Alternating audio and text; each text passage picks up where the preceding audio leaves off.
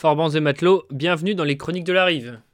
Une nouvelle émission proposée pour vous sur MZ, une émission dédiée au sport et au cinéma, qui nous permettra de parler de sujets sans doute un peu plus légers qu'à l'accoutumée, mais pas dénués d'intérêt.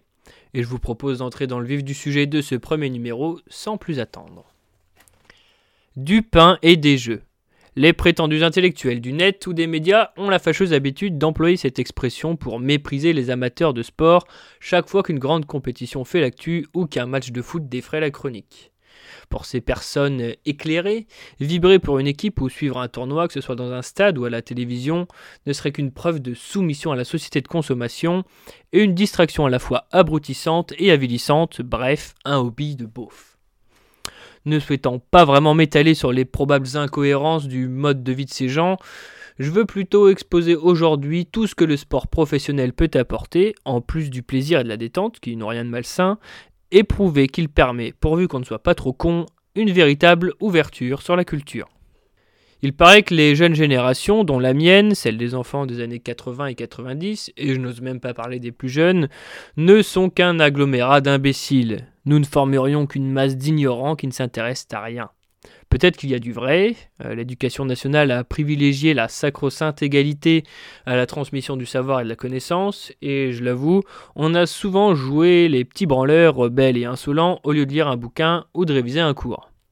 Mais dans cette société inculte du XXIe siècle, il se pourrait que certains amateurs de sport aient davantage de notions que leurs contemporains dans de nombreux domaines culturels. Et oui.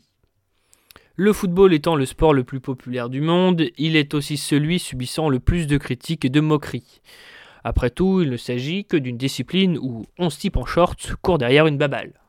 Même au niveau culturel, c'est méconnaître totalement le foot que d'affirmer cela, et hyper snob bordel. C'est en effet en suivant les résultats du championnat de France que des millions de petits Français ont appris à placer les villes du pays sur la carte. Les métropoles, grâce aux équipes les plus connues, mais aussi les villes plus modestes, celles que l'on trouve à la lutte en milieu de tableau chaque, saison, pardon, ou qui font un bref passage en deuxième division. Auxerre et la Bourgogne, Guingamp et la Bretagne, Sedan et les Ardennes, Amiens et la Picardie. Voilà autant de cités et de régions que les fans de foot ont découvertes grâce à leur passion. La petite ville de Guignon, également en Bourgogne, est peut-être l'exemple le plus marquant de ces 20 dernières années. Euh, le club évolue désormais en championnat amateur, mais il était parvenu jusqu'en D1 en 1995 et avait remporté la Coupe de la Ligue face au PSG en 2000, à la plus grande joie, faut le dire, des 7000 habitants de la commune qui profitaient de l'occasion pour se faire connaître à la France entière. Le surnom de l'équipe, les Forgerons, en référence à la profession qui anima l'économie de Guignon pendant longtemps. Et ce coup de pied au cul, adressé par la modeste ville de travailleurs à l'arrogante capitale, faisait plaisir à voir, désolé pour les copains parisiens, c'est un peu populiste, mais pas totalement tordu non plus. Bref, cet apprentissage original de la géographie vaut également pour les grandes villes européennes ou les pays du monde entier que l'on retrouve lors des compétitions internationales. À cela, ajoutons les drapeaux et les hymnes nationaux. Flower of Scotland, Fratelli d'Italia, God Save the Queen, y a-t-il plus fort, émouvant et solennel que l'interprétation de ces hymnes par 50 ou 60 000 personnes? C'est en tout cas un moment immanquable pour l'amateur de sport, peu importe s'il ne s'agit pas de sa nation, et quel que soit le contexte sportif. Les hymnes sont d'ailleurs souvent de véritables leçons d'histoire, ou du moins la représentation du roman national d'un pays. Certains supporters de foot vont plus loin. Dans la plupart des clubs, les groupes ultra permettent à leurs membres de découvrir et de mettre à l'honneur l'histoire de leur région, de leurs aïeux. Les grands moments, heureux ou non, donnent lieu à des tifos dont l'ingéniosité n'a d'égal que la profondeur du message. Cette organisation et ce dévouement pourraient inspirer de nombreux militants politiques, même s'il faut bien avouer que la perspective d'un combat d'idées face à un adversaire est moins amusante qu'un match de foot. Quoi qu'il en soit, partout en France, les héros et figures locales sont honorés dans les stades, les blasons historiques sont brandis et parfois les langues régionales employées pour chanter de sublimes chants traditionnels comme à la Bella à Nice ou Soeli à Bastia.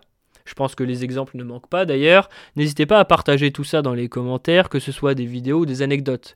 On me dit dans l'oreillette que les rugbyman ne sont pas en reste, notamment à Bayonne ou à Pau, mais désolé, je ne suis pas sudiste, j'aurai besoin d'un invité un de ces jours pour traiter le sujet. Pour le meilleur et pour le pire, les stades sont aussi régulièrement des tribunes pour les musiciens. Je ne parle pas des concerts qui sont parfois organisés, mais bien des performances d'artistes avant les matchs ou à la mi-temps. J'ai un exemple en tête, celui du violoniste André Rieu. Attention, j'en vois déjà bondir quelques-uns. Certains vont le trouver ringard, d'autres me diront que c'est avant tout un businessman qui fait son beurre sur le dos des vieux, ce qui est peut-être un peu vrai, mais ce mec a permis de remettre en avant des musiques classiques et de les mettre à la portée de chacun, y compris des fans de foot. Grâce à lui, la musique classique n'est plus seulement un truc de riche. Bref, André Rieu joue assez régulièrement devant le public de l'Ajax Amsterdam. Il avait également fait un passage au stade Bollard de Lens il y a quelques années, et cette union improbable, a priori, est toujours saluée par le public. Bon, en France, nous avons également un exemple plus récent et un peu moins glorieux, lors de la célébration du titre de champion du monde, avec deux groupes africains chantant des morceaux au rythme africain encore.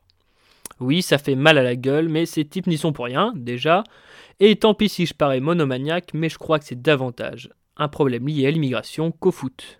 En Italie, par exemple, la star n'est pas Magic System ou je ne sais quel groupe du genre adulé par Pogba, Pogba, Griezmann et les autres français.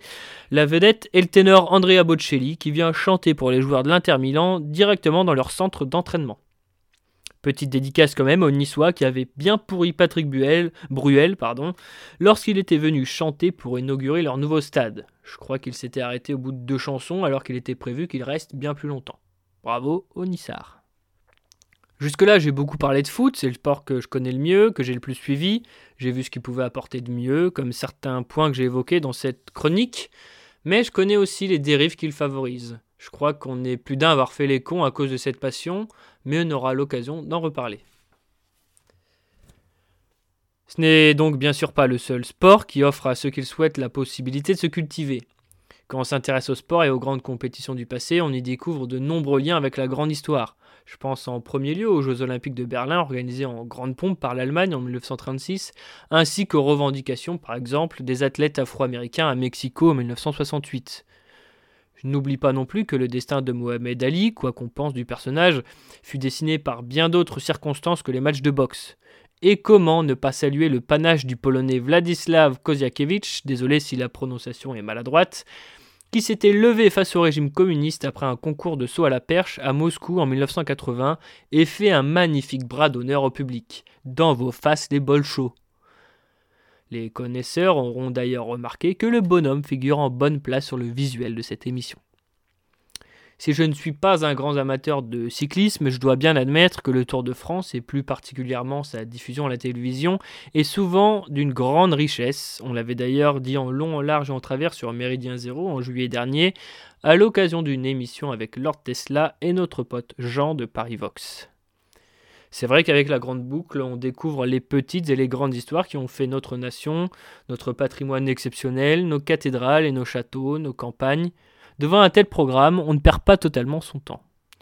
De l'histoire et de la géographie, qu'elle soit régionale, française ou internationale, de la musique, des valeurs, du patrimoine, je crois que c'est déjà pas mal et j'encourage donc les amateurs de sport à profiter de tout ça.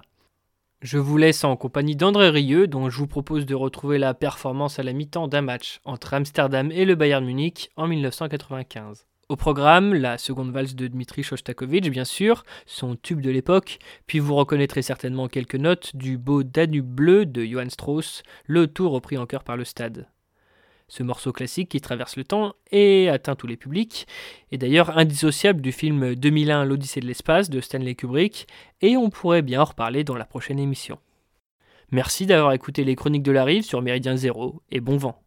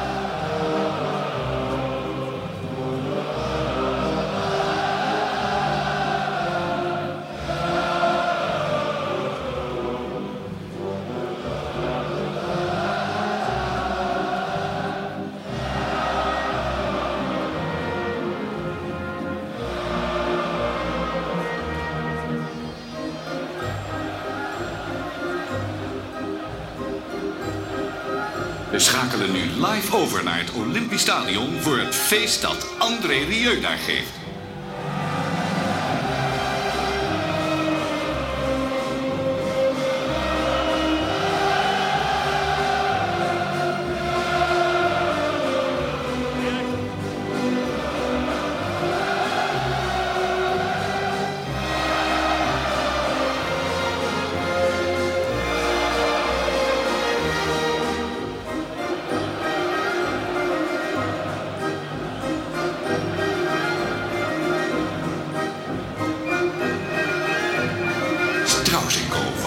Rieu. Nederlands best verkochte cd aller tijden. U heeft